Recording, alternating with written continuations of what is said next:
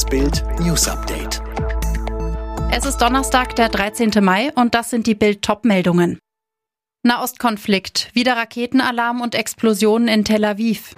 Kraftwerk jetzt in der Rock'n'Roll Hall of Fame. Deutschland lockert die Einreiseregeln.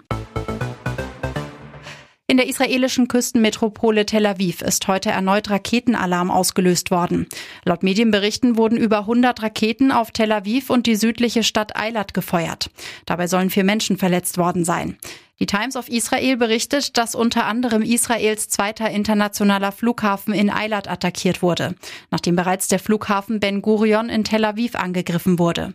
Außerdem soll die Hamas mit Sprengstoff beladene Drohnen auf Israel abgeschossen haben, wie die Jerusalem Post berichtet. Mindestens eine sei im Zentrum Israels in der Luft explodiert. Die Lufthansa setzt wegen der Eskalation im Gaza-Konflikt ihre Flüge nach Tel Aviv bis einschließlich diesen Freitag aus. Geplant ist, den Flugbetrieb nach Israel voraussichtlich ab Samstag wieder aufzunehmen, wie das Unternehmen heute in Frankfurt mitteilte.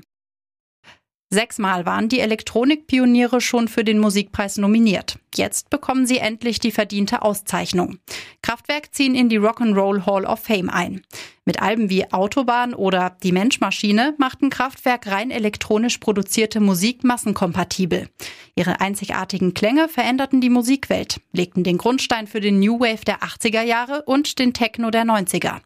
Auch wegen des wegweisenden Frühwerks von Kraftwerk waren elektronische Elemente in der Rockmusik bald kein Tabu mehr. Nun steht fest, die Gruppe um Ralf Hütter wird in die Rock'n'Roll Hall of Fame aufgenommen. Kraftwerk entern die Kategorie Early Influence Award. Die Aufnahmezeremonie findet am 30. Oktober in Cleveland im US-Bundesstaat Ohio statt. Die Sorge vor gefälschten Impfpässen wächst, denn immer mehr Geimpfte bekommen ihre Grundrechte zurück. Käufer solcher Pässe könnten Impfverweigerer sein, aber auch Urlauber, die die Quarantäne umgehen wollen, so der Chef des Bundes deutscher Kriminalbeamter Fiedler im Handelsblatt. Wer wieder nach Deutschland einreist und bereits genesen oder geimpft ist, braucht seit heute keinen negativen Corona-Test mehr. Auch die Quarantänepflicht entfällt damit. Einzige Ausnahme, man kommt aus einem ausgewiesenen Virusvariantengebiet. Mit Abwässern aus Schlachthöfen gelangen antibiotikaresistente Keime direkt in die Umwelt. Bei einer Greenpeace-Untersuchung wurden in 30 von 33 Proben solche Keime nachgewiesen. Um das Problem in den Griff zu kriegen, fordern die Umweltschützer einen weitgehenden Verzicht auf Massentierhaltung. Tesla setzt nicht mehr auf den Trend der digitalen Kryptowährung Bitcoin. Erst vor kurzem hatte der US-E-Auto-Hersteller Zahlungen damit zugelassen und jetzt direkt wieder gestoppt. Als Grund nennt Tesla-Chef Elon Musk den hohen Stromverbrauch bei der Herstellung von Bitcoins.